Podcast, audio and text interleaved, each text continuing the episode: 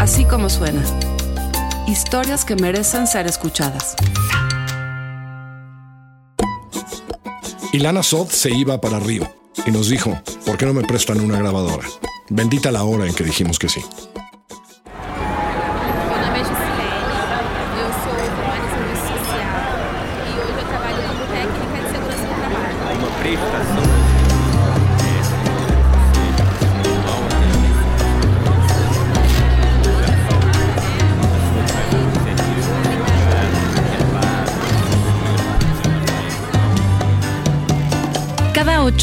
Tengo algo que ver con las Olimpiadas. Caso raro, no sé nada de deportes.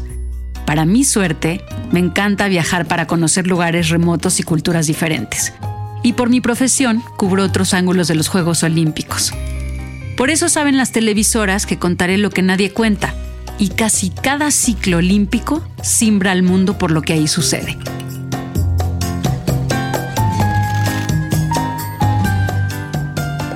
La primera vez fue en Sydney en 2000. Australia joined a rush to become Olympic host. Brisbane bidding for the 92 Games, Melbourne the 96, and now Sydney. Ok, ahí está el casi. Se vivía un momento de tensión racial que a la fecha persiste. Se criticaba a su gobierno por esconder a los indigentes de las calles para que los Juegos lucieran sus avenidas y estadios. Pero la distancia con el resto del mundo y la falta de acceso a Internet y a teléfonos inteligentes, como los conocemos ahora, los mantenía aislados.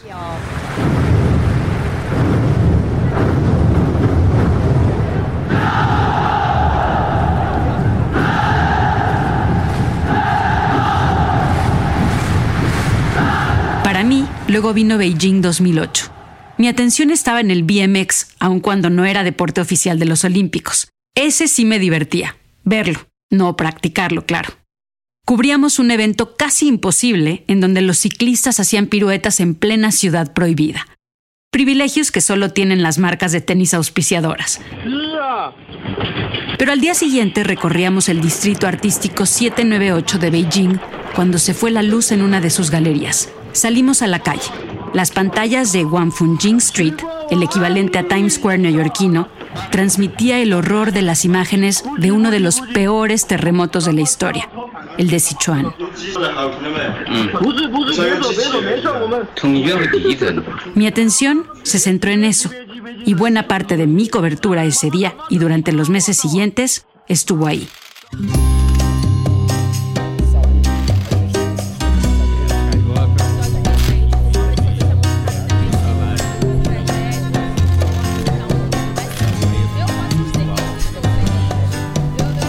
Este 2016, a tan solo unos días de aterrizar en Río de Janeiro para documentar su vida artística, cultural y gastronómica, el país estaba y sigue de cabeza.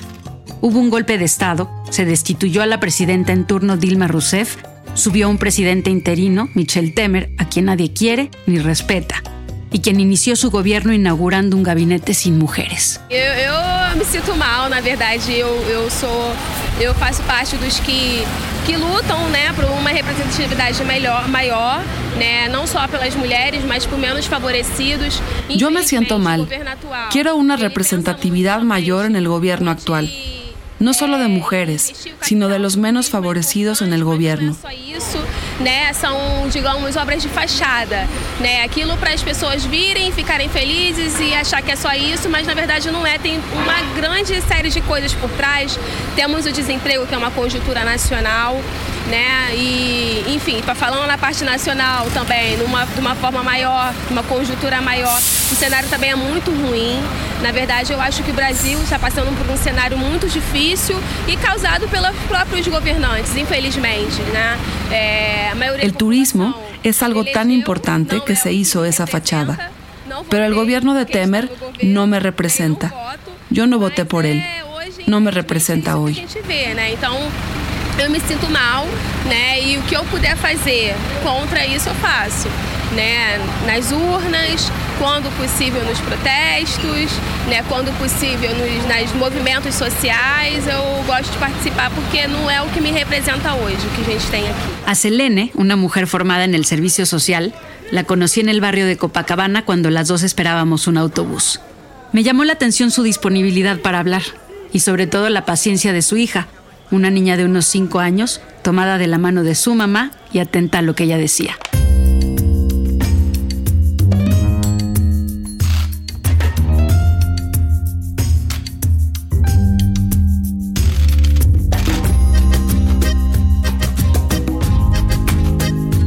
Brasil endeudado y quebrado, y con todo esto, mi imagen perfecta de la postal de Río con carioca siempre alegres, bailando samba y cantando bossa nova, tomando caipiriñas, también se iba por un tubo.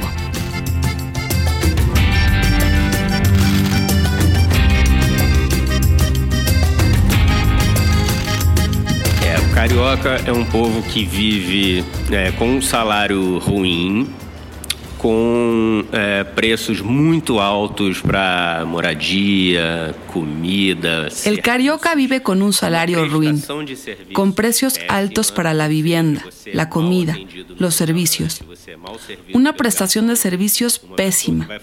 Eres mal atendido en los restaurantes, los conciertos son caros, el tráfico es tremendo y el tránsito es horroroso.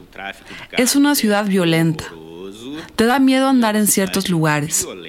Entonces, ¿cómo alguien tiene el coraje para decir que es una ciudad maravillosa? alguém tenha coragem de dizer que é uma cidade maravilhosa? ¿Cómo me había atrevido a creer en el progreso de Brasil que el expresidente Lula y la expresidenta Dilma nos habían vendido durante años? Esto me preguntaba mientras Altir estaba a punto de microfonearme para una grabación que, para colmo, tenía de fondo esa vista ejemplar del pan de azúcar y el Cristo Redentor desde lo alto de uno de los miradores más espectaculares de Río. Altir es un sonidista de cine y televisión y, como pueden escuchar, un tipo muy honesto. Brutal casi. Não é uma cidade maravilhosa. É um cenário ideal e perfeito para se ter uma cidade maravilhosa. Mas é uma cidade ruim. O Rio de Janeiro não é uma bela cidade. No, Então, ya no es una ciudad maravillosa. Era un lugar ideal y perfecto para hacerlo, pero ahora es una ciudad ruin. El carioca vive de ese mito que fue construido por los medios de comunicación de las grandes televisoras, por el cine, cuando fue una capital cultural del país. Ahora es un mito, una gran mentira. O mito, de que o carioca é o povo mais interessante e mais feliz do Brasil. E isso é uma grande mentira. Una gran mentira que se apreciaba desde lo más alto de la favela Vidigal, paradójicamente ubicada en las alturas. Así se ha desarrollado por años esta ciudad. Y localizada a tan solo unas cuadras de un Sheraton, en donde grabaríamos para la televisión una historia sobre las fiestas de los niños ricos de Río, dentro de uno de los sitios más marginados en el bar de Laje, con una terraza de madera y cristal espectacular.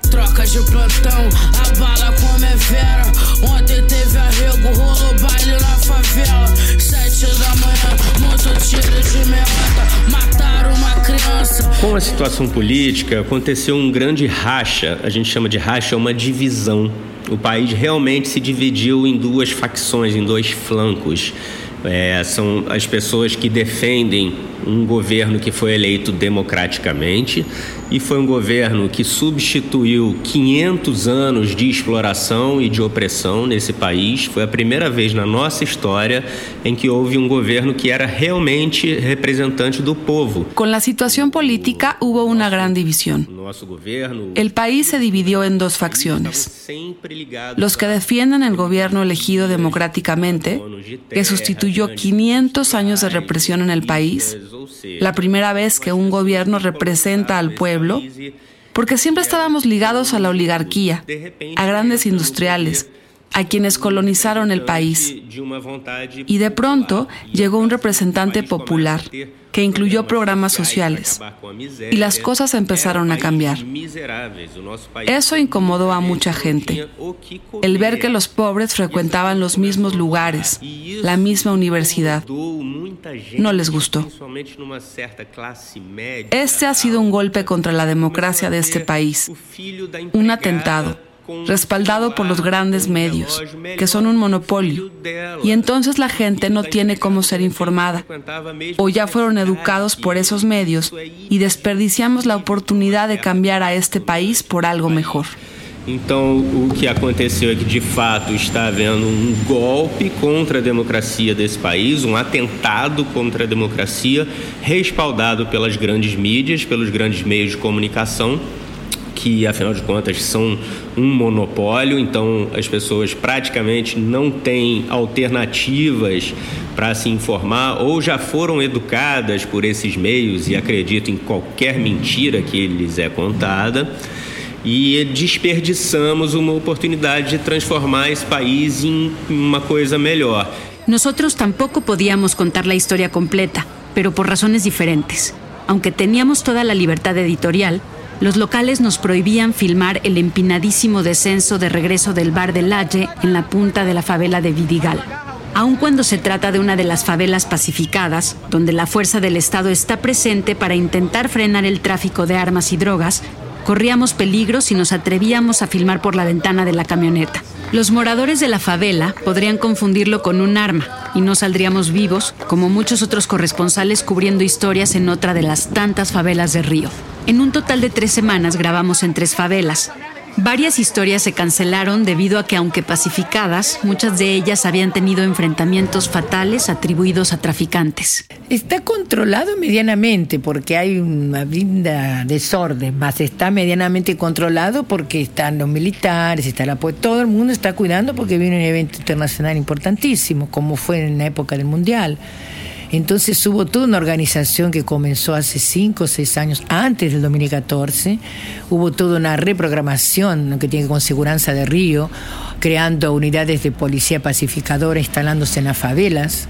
Y ahí eso produjo una seguridad porque realmente consiguieron cambiar alguna cosa, consiguieron que no exista así cosas paralelas como gas, televisión, había todas cosas que la digitaba el tráfico en una época. Ese movimiento comenzó el año 2000 de haber sido para, para llegar a la Copa ¿eh? bien, consiguió funcionar bien hasta 2015, hasta 2014, más o menos bien, el tráfico continúa más escondido. Ahora hay como una, no sé qué está aconteciendo, hay muchas favelas que están en este momento en problemas serios, está matando policías todos los días, el tráfico está descancaradamente enfrentando los puestos policiales. Y eso tampoco lo van a ver en los grandes jornales, no sale porque ahora vienen las Olimpiadas. Entonces, el secretario de Seguridad, que yo creo que es una política bastante buena, ya dijo que después de las Olimpiadas también se va. Entonces, no sé qué va a pasar. Esto en palabras de María Victoria Matute, mejor conocida como Mavi, y con quien hablaremos más adelante en esta historia.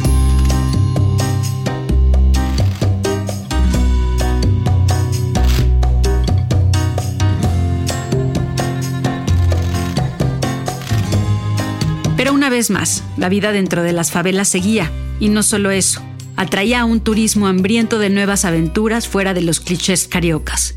En una de ellas, por ejemplo, Chapó Mangueira, estaba el boteco ganador de la ciudad de Río, algo así como la mejor y más sofisticada taquería del DF. En otra favela, Mangueira, así solo Mangueira, está la escuela más importante de samba y también una villa olímpica, en donde grabamos un proyecto de ONU Mujeres para el empoderamiento de adolescentes a través del básquet. A la primera nos llevó Pedro Vidmar, director de cámaras y para este proyecto asistente de nuestro realizador. Pedro es un foodie y en varias ocasiones era mi referencia para buscar la mejor comida carioca. Él es quien nos comentó del bardo David, el boteco ganador. Tras pasar en promedio 10 horas al día con nuestro crew documentando la vida en Río, se volvió, por más que suene a cliché, en una especie de familia. Con Pedro también tuve oportunidad de platicar y platicar de la vida en Río, sobre todo durante los largos trayectos en las congestionadas calles de la ciudad. Me parecía que tenía una visión mucho más moderada que nuestro sonidista Altir, en buena medida por su historia personal y familiar, ya que había estudiado buena parte de su vida en Estados Unidos.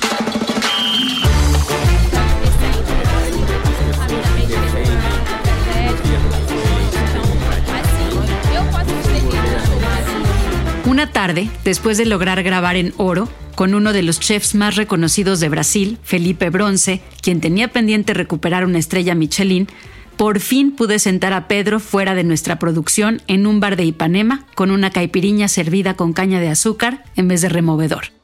Entre mordida y mordida de la caña y por ahí del tercer trago, Pedro, enamorado de su río, se soltó con una declaración agridulce hacia su ciudad y sus cariocas. É, porque é difícil ser infeliz no Rio de Janeiro. A imagem é bonita, o som é bonito, as pessoas sempre conversam uma com a outra.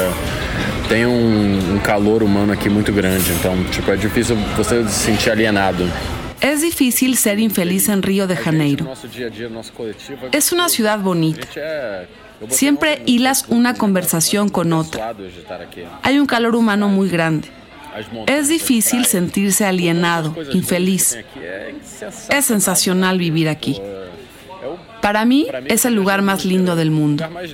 Puedes tener los peores problemas, estrés, pero cuando sales a la calle y ves a la gente y do todo el mundo, conversa y te pregunta cómo estás, es difícil de ver algo negativo aquí. Todo mundo um com o outro, todo mundo pergunta como é que você tá, e, é, faz piada o dia inteiro.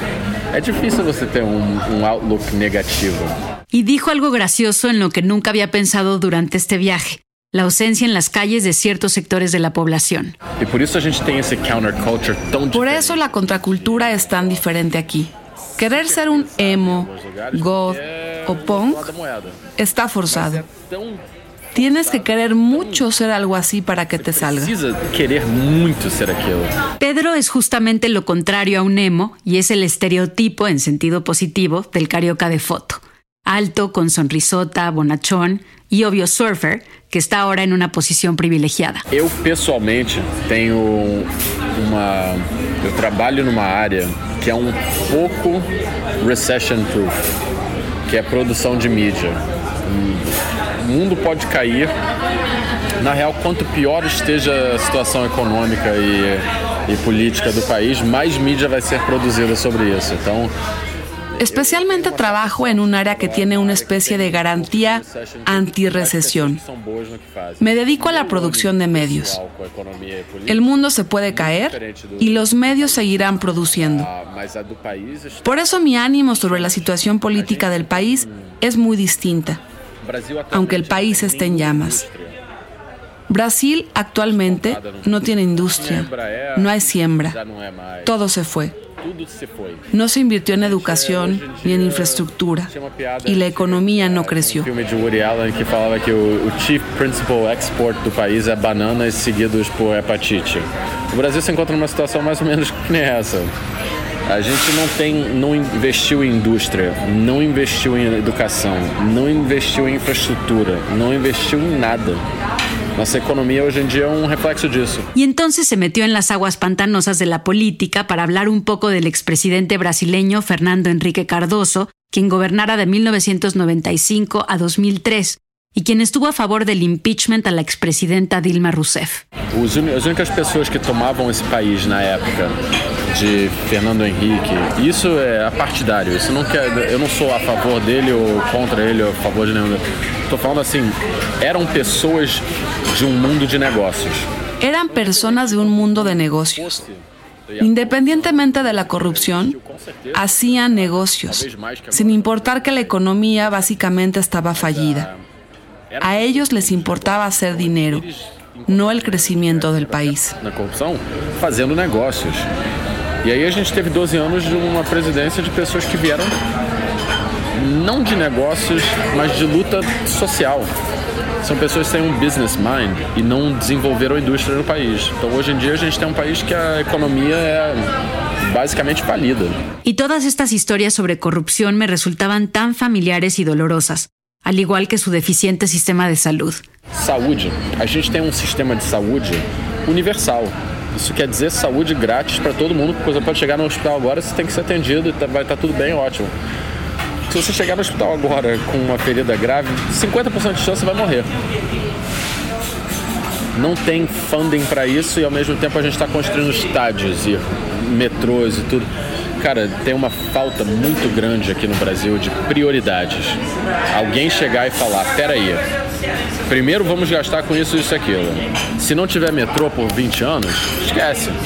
Vai ter saúde, vai ter educação, Salud. Necesitamos un sistema de salud universal. Si ahora llegas con algo grave, 50% de posibilidades hay de que te mueras. No hay dinero para eso. Y al mismo tiempo se están construyendo estadios. Hay una gran falta de prioridades. Las cosas no estaban bien con Dilma. Las cosas estaban maquilladas con ella. Dilma consiguió destruir la mayor empresa brasileña de todos los tiempos, Petrobras, que hoy no vale nada. Brasil está fundado en una constitución que permite grandes diferencias y absurdas. Actualmente la situación política es tan corrupta que tendríamos que comenzar desde cero. Que permite brechas absurdas para políticos.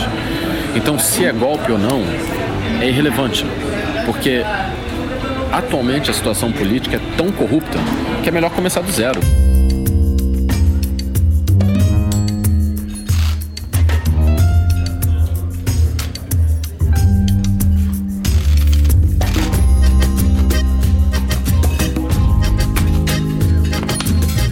Unos días antes tuve la fortuna de hablar con María Victoria Matute, quien tenía una opinión muy diferente a la de Pedro. También la conocí gracias a la comida. Recién habíamos terminado de entrevistar a la chef amazónica de origen polaco, Natasha Fink, cuya familia venía del mismo pueblo que la mía, Bialostok. Fink es reconocida en Brasil por recuperar la cocina de la Amazonia en su local Espíritu Santa en las montañas del barrio bohemio de Santa Teresa el único sitio acomodado que está en las alturas y colinda con una de las pocas favelas al ras de la tierra.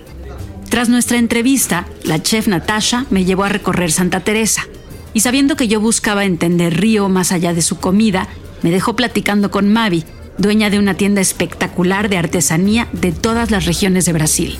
Vivo hace 31 años en Santa Teresa.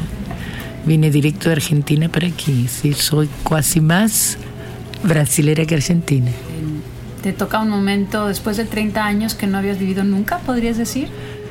Prácticamente, yo viví un momento muy feo en Argentina en la época de los militares, en la dictadura, los años 70, la década de 70. Y lo que está pasando ahora aquí me hace lembrar un poquito. ¿Cuál es la peor noticia que has recibido en estos últimos, qué serán, seis meses?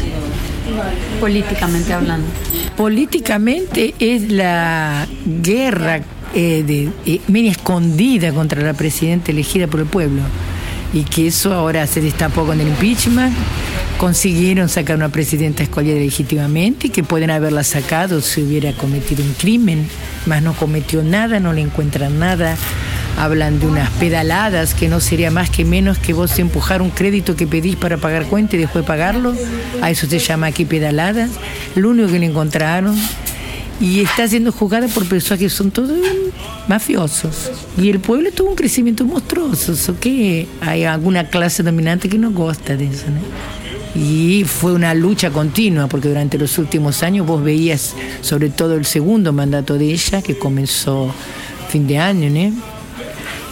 El último mandato fue muy, no, un año ya, muy, muy perseguida, es decir, era todos los días hablando que la política estaba errada, que el gobierno estaba errado, que estaba todo mal, que comenzaba la crisis. Entonces cuando tenés esa la media, todos los jornales no son ninguno pro gobierno, son todos contra, todo digitado, entonces es lo que se sentían, ¿eh? y bueno, acabó con esto que es un desastre, un atraso para mí así impresionante. Mientras trabajábamos en lugares idílicos como el barrio de Santa Teresa, con su tranvía y sus galerías de arte, a pocos metros me recordaba Mavi, varias escuelas estaban tomadas por los estudiantes. Ocupan escuelas, ocupan ministerios. Una de las primeras medidas de este nuevo gobierno, que no es nuevo gobierno, que es un gobierno interino, es decir, él se puso a a politicar en cosas, a mudar una política toda, ministros, políticas, toda. Entonces decretó que el Ministerio de Cultura había acabado. Eso fue así un balde de agua fría para todo el mundo. Fue lo peor que puede haber hecho. Y los artistas, los estudiantes, todo el mundo que tiene eh, que, que meche con la cultura sobre todo. Entonces empezó a ocupar los lugares públicos del Ministerio de Cultura. Ocupar significa tomar cuenta de ellos, eh, hoy Simone, tomar cuenta de ellos, todos los espacios públicos, haciendo actos, haciendo manifestaciones, haciendo protestos y consiguieron revertir la posición de, de este gobierno interino que es un delincuente. En el barrio de Santa Teresa se sentía cierta calma y seguridad, pero en el día a día en las calles del centro, de los barrios turísticos de Ipanema o Copacabana, los robos a mano armada eran cosa de todos los días. Vaya, que hasta robaron las cámaras en plena grabación. De una ciudad muy bonita, es un pueblo muy bonito, es un país muy bonito para estar en esta situación, ¿eh? por el dominio siempre de las clases dominantes, alias, porque el tráfico también es eso, ¿no? No es el traficante que está en la favela que preocupa que está con el arma, preocupa porque él tiene el arma. Más el movimiento de capital de las drogas viene de altas esferas. Hasta hay un político muy comprometido que taparon todo, ¿no? Justamente ahora dicen que va a ser el primero a caer, que es Aesio Neves, que encontró un helicóptero con 400 toneladas de cocaína y fue todo guardado, escondido. Están siendo juzgados. Son las altas esferas ¿no? que dominan eso. En todos lados, creo, no es solo en Brasil. ¿eh? El traficante es un simple atravesador y que está en el morro, que tiene una manera de hacer dinero más fácil que siendo funcionario todo el mes y no entiende que, no sé, le parece que es mejor. Es otra, es otra cosa, ¿no? Más. La culpa está más arriba, ¿no? El mismo Pedro Widmar, con todo su optimismo inicial, me planteó un panorama negro. Ahí sí se entendía con Mavi. Yo quiero tener una vida estable. Una vida con una familia. Tengo 34 años de edad y sí quiero tener una familia, pero fuera de Brasil. No puedo pensar en mandar a mis hijos a la escuela pública, porque de aquí a 20 años va a haber una disparidad intelectual tan profunda y tan enorme que no me es posible ni pensar.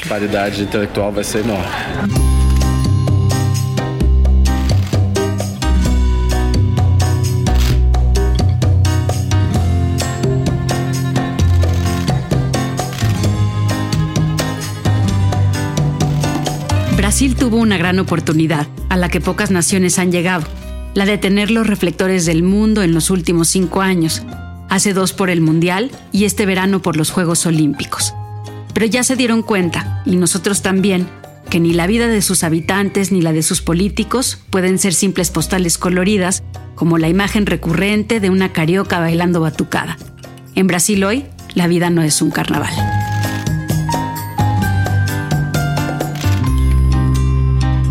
Como suena, es una producción de puro contenido y puro contenido somos Mariana Linares, Giselle Ibarra, María Scherer, yo.